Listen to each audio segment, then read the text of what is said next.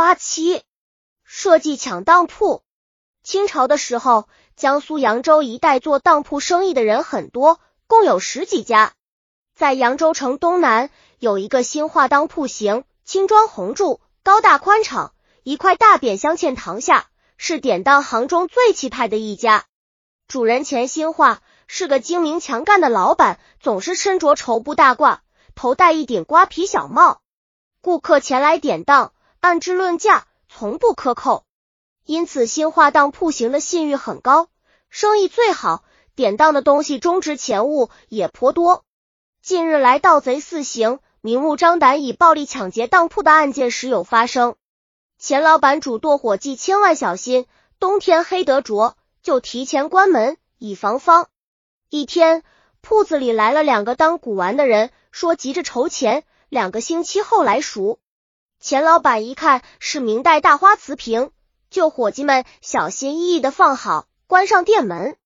这时已是下午近黄昏时分，市场上的人也都忙着收摊。突然有人听见新化当铺内大喊捉贼，有人提议过去看看家家是怎么回事。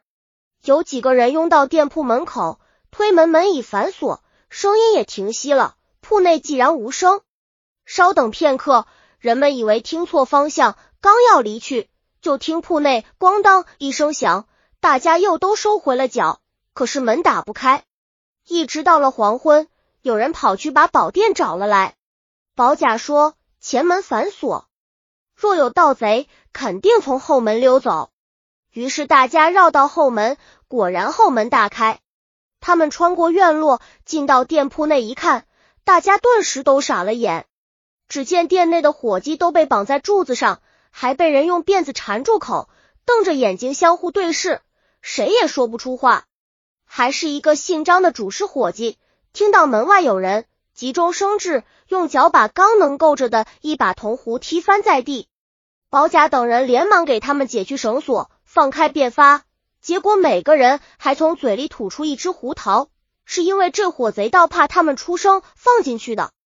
于是伙计们纷纷争述刚才遇到这件事的经过。主事的张伙计说，当铺被抢的事很稀奇。三天前的下午，来了四个五官模样的人，告诉钱老板说他们在旅途中住宿的地方遇到一伙强盗，被抢去了十几只箱子，箱子里装有衣物器皿等，还把箱子的形状、大小、颜色都告诉了老板，并说他们的船现在停在渡口。这几个人边说边巡视店铺，临走时对钱老板说：“如果有人到你铺上典当这些东西，请你派人立刻报告给我，其余的事情与你们毫不相牵。但是如果你们收受赃物、包贼盗，那么我是绝不会宽恕的。”钱老板答应照他的话去做。过了三天，近黄昏时分，一个伙计正在上门板，准备关门。忽听背后有人喊道：“慢着！”小伙计回头一一看，只见十几个人头上扎着毛巾，腿上缠着绑腿，个个面自凶残。他们抬着几个大箱子，一头闯进铺里。伙计们见了，私下悄悄议论，觉得果然被五官言中，真是英明。但是他们还有些半信半疑，于是就像招呼顾客一样，要求他们把箱子打开来看货估价。这伙人打开了其中的一只，里面的东西大部分如同五官所说，除了衣物，还有一些常见的器三饰物，并不太贵重。此时钱老板恰好不在，伙计们就装模作样拿些东西，一面论质讲价，一面和他们东拉西扯的闲谈。伙计们故会压低价钱，这伙人不干，双方还发生了口角。张伙计去争吵的混乱之机。暗中派一个队去报替武官，这伙人扮装看不见。武官立即率领兵丁拿着刀械赶到当铺。他们一进门，看见伙计们还在与这伙人争得不可开交。领队的武官急忙命令把店门关闭，大贼提贼。这时，美然从其他箱子里跳出几个人来，只见他们黑布包头，面孔也涂成色，两只眼睛透着凶光。看上去正可怕，每个人手中拿武器，站在兵丁的一边。伙计们正想配合兵丁抓住强盗，被这突如其来的情况吓呆了。他们然大悟，原来五官、兵丁、黑面人及抬箱子的人，统统是一伙强盗，都是事先有所预谋的。强盗们人多势众，把当铺里所有的人都绑在柱子上，接着把当铺内的全部财物抢劫一空，包括刚刚典当的名贵瓷瓶。随后背着财物从后门逃走。张伙计说到这里，钱老板从外面听说铺子里出了事，连忙赶了回来，并派人报告官府。当时的扬州知府李觉接到报案，仔细分析，他想。连日来，扬州十几家当铺被强盗抢劫的共有九家。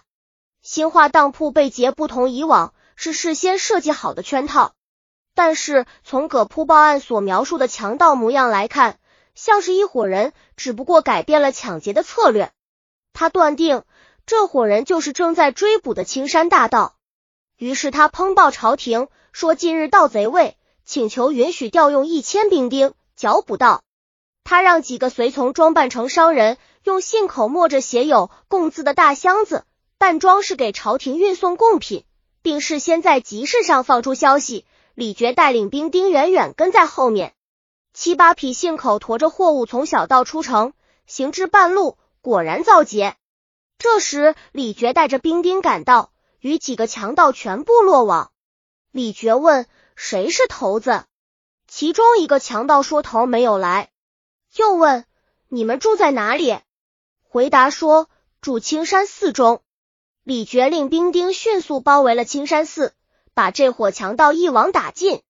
按照强盗头子所指，打开寺庙后面一座房门，今日抢劫当铺的物具在。原来青山寺的老和尚也与强盗同伙，并用抢一、十一、四幺、十七坠加来的赃物收买了手下的僧徒。从此，青山寺就成了强盗的黑窝。这伙强盗共有二十几人，全部捉拿归案，并依法判处。老和尚也被赶出寺庙，受到应有的惩罚。正结句，金湖期末编写。本集已经播放完了，喜欢的话记得订阅专辑，关注主播主页，更多作品在等你哦。